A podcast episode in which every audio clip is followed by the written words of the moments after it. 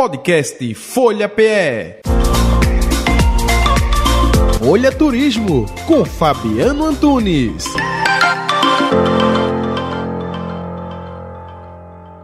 Final do ano chegando, muita gente gosta de fazer uma viagem aí de autorreflexão, né? Pensar na vida, como foi o ano, o que é que espera do próximo.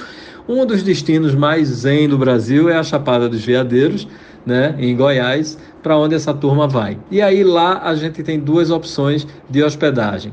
A Alto Paraíso, que é um, um, um, vilarejo já com cara de cidade, tudo mais urbanizado, mais infraestrutura, e tem também São Jorge, que aí sim é uma vilinha, um distrito, e aí é tudo mais roots, ruas de terra, tal, aquela vibe bem zen. Eu prefiro ficar em São Jorge porque é mais a minha vibe esse lugar. Alto Paraíso fica a 400 quilômetros de Goiânia e 230 de Brasília. Então muita gente vai, conhece a capital federal, se tiver tempo faz Perinópolis e depois segue então para a Chapada dos Veadeiros. Quando ir? A melhor época, tempo seco, obviamente, de maio a setembro, chove menos. Obviamente que pode cair uma chuvinha aqui, outra ali, mas nada demais. E também ao longo do ano, mesmo com chuva, dá para curtir o lugar, só precisa estar atento aquelas perigosas trombas d'água. Então o pessoal tem que estar sempre ligado em fazer passeio com agência credenciada, busca informação da agência, olha a avaliação em plataforma de viagem para poder não cair numa roubada e fazer com quem realmente se preocupa com a segurança do visitante. Entre as principais atrações de lá, você tem a Almécegas 1 e 2, são duas cachoeiras que ficam na fazenda São Bento, são bem bonitas, distantes 9 quilômetros de Alto Paraíso. Todos os atrativos de lá normalmente cobram entrada, vai variar de 20, 30, 40 reais por pessoa. Então saiba que tem que levar uma grana para isso. Muitas não aceitam Pix ou cartão, até porque o sinal às vezes não pega, então é bom estar com dinheiro no bolso também.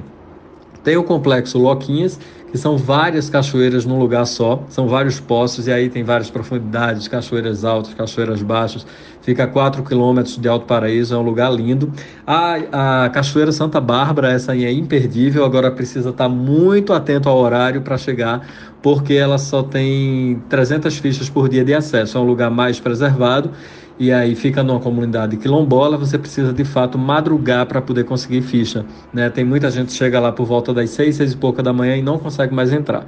Ela é muito famosa por conta da cor azulada e também da água cristalina, enfim, tem 35 metros de queda, todo mundo busca essa, faz... essa cachoeira para conhecer.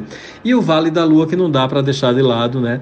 Esse lugar que é a cara da Chapada dos Veadeiros, fica nas proximidades de São Jorge. Para chegar lá, 4 quilômetros de estrada de terra e a gente chega no lugar que é lindo, lindo, lindo, lindo e imperdível. É isso. Quem quiser mais dicas de viagem, segue a gente lá no Instagram, é o Rota 1976. Um abraço, feliz ano novo, 2024 cheio de viagens e muita alegria. Podcast Folha PE.